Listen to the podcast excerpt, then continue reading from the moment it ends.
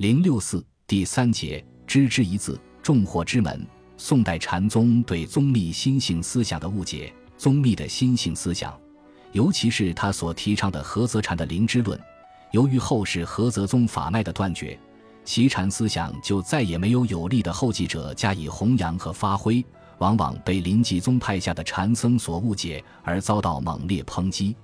将宗密提出的知的理论误解为意识范畴内的情识或知见，宋明理学家中也有同样的解释。宗密的知识如来藏佛性的代名词，是在批判有宗、空宗之后，标榜性宗的哲学关键词，是凡圣共通的本源之、自然之，在迷不减，在物不增的生佛平等的真心或真性，但是却被不少宋代禅僧理解成分别意识之知。我认为产生这种误解的原因主要有两个方面：一是出于宗立自身的原因，即作为禅僧。平生太用心于著述，惯用繁琐的名相法术来说解经禅之意。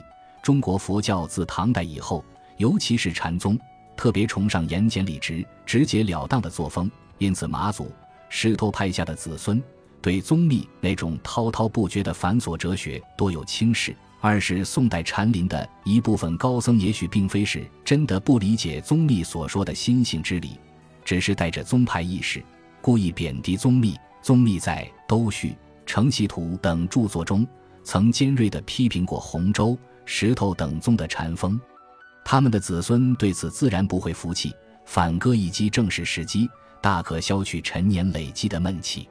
上文曾叙述到，宗密死后，一直对宗密赞赏有加的裴修，便去参礼马祖的法孙黄渤西运禅师。黄渤开始说：“故修道人直下无心默契。”逆心即差，以心传心，慎勿向外逐境为心，是认贼为子。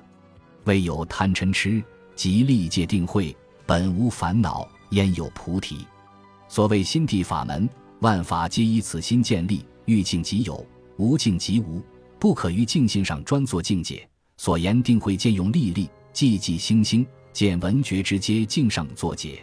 暂为中下人说即得，若欲亲证。解不可作如此解，尽是净复法有没处，没于有地。但于一切法，不作有见，即见法。又言今时人只欲得多知多解，广求文艺，换作修行，不知多知多解，翻成庸塞。黄渤西运所指出的不可于境性上专做境界和今时人只欲得多知多解，广求文艺，是不是一定暗指宗密的禅？这里不敢妄断。